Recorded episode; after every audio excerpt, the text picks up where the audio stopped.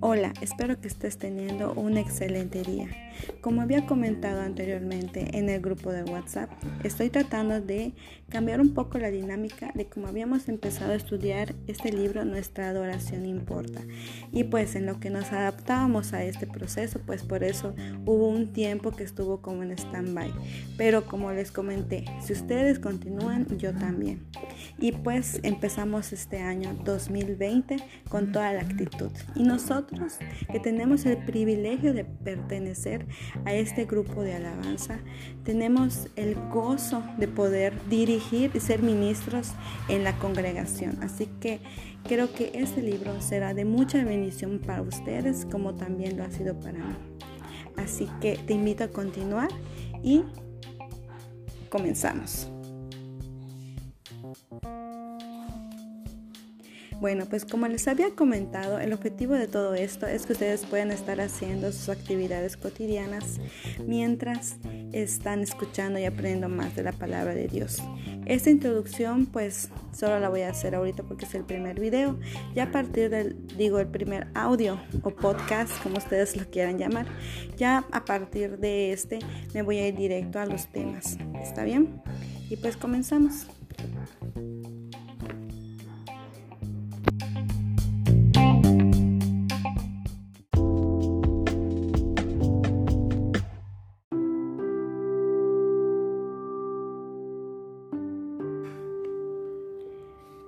Bueno, pues vamos a iniciar en el capítulo 1 llamado Las cosas importantes. Entonces el autor comienza diciendo, era el trabajo de mis sueños.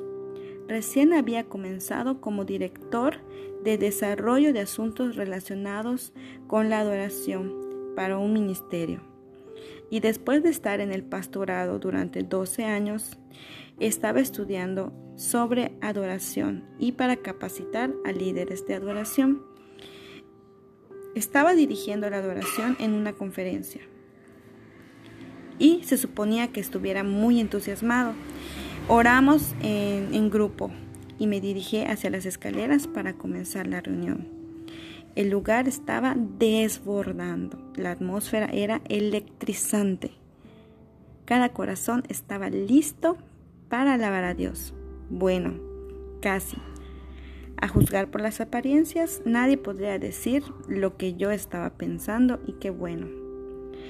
De pronto, mientras me acercaba a la plataforma, me encontré a mí mismo luchando con muchas dudas. ¿Qué diferencia hará esta noche? ¿Tendrá algún valor eterno? Las personas cantarán, levantarán sus manos, se emocionarán y se irán a casa, y yo haré esto una y otra vez por el resto de mi vida. Repentinamente todo me pareció vacío, árido y sin sentido. ¿Alguna vez te has sentido así? ¿Te has preguntado dónde está el gozo o si solo lo haces por hacer? ¿O si lo que haces realmente importa?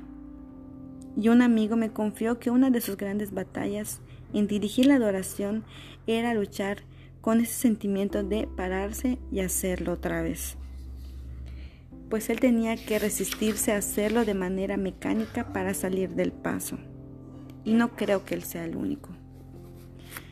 Bueno, hasta aquí lo que, lo que está queriendo decir el autor es que muchas veces nosotros llegamos a un punto en el que la monotonía nos consume, un punto en el cual solo lo hacemos para, para salir del paso, porque es nuestra obligación, porque si no lo hacemos nuestros líderes nos van a llamar la atención, porque no quiero que esta semana me vayan a sentar, porque no quiero que esta semana eh, me vayan a decir que no estoy dando el 100.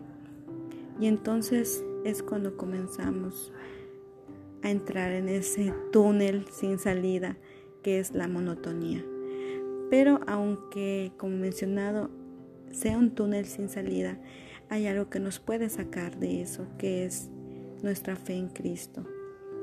Poder retomar nuestro verdadero amor, poder retomar eso que nos llevó a pararnos ahí adelante a adorar a Dios. Yo creo que si alguna vez a ti te ha pasado o has pensado, ¿qué es lo que estoy haciendo? ¿Será importante lo que estoy haciendo? Lo haré muchas otras veces y nada más va a pasar. Entonces, si tú has pensado esto, este libro es para ti. Y si aún no lo has pensado o no te sientes de esa forma, yo creo que hay otras cosas y otras características que este libro abarca que podrían ser de mucho interés para ti. Hasta ahorita el autor ha mantenido un, una manera de, de escribir el libro como eh, mera introducción. Todavía no hemos llegado a los temas importantes porque él está hablando acerca de lo que le llevó a escribir este libro, las circunstancias que tenía él en su vida que fueron determinantes para decidir empezar a escribir este libro. Y yo creo que es muy importante que nosotros las conozcamos porque muchos de nosotros tal vez las hemos pasado.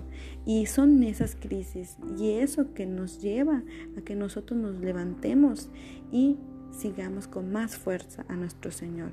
Así que si te ha pasado, no te sientas mal, al contrario.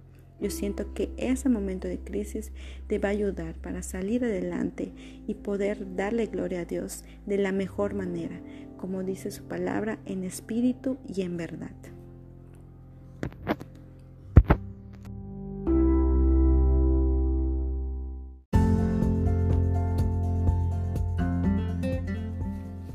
Bueno, pues hasta aquí llegó el audio del día de hoy. Espero que haya sido de mucha bendición para todos ustedes. Aunque haya sido breve, vamos a comenzar así para que ustedes puedan irlos escuchando.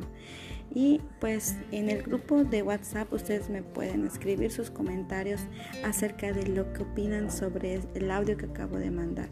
Sobre todo traten de escribir sus testimonios si alguna vez se han sentido así, si no se han sentido así, gracias a qué ha sido eso y que ustedes me puedan comentar tal vez algún testimonio de cómo era su vida antes de que ustedes conozcan a Dios, cómo era su adoración antes de que ustedes conozcan a Dios, porque muchas veces adoramos a nuestro Padre y todavía no hemos sido convertidos y no lo hacemos de la misma manera.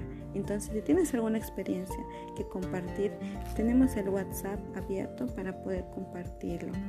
Y pues eh, estoy haciendo estos breves porque anteriormente pues mandé uno de tiempo y pues no lo habían escuchado. Entonces espero que ya con esto ustedes ya lo puedan escuchar y eh, sea de mucha bendición. Entonces vamos a manejarlo en pequeños audios, ¿está bien? Y pues espero que sea de mucha bendición para todos ustedes.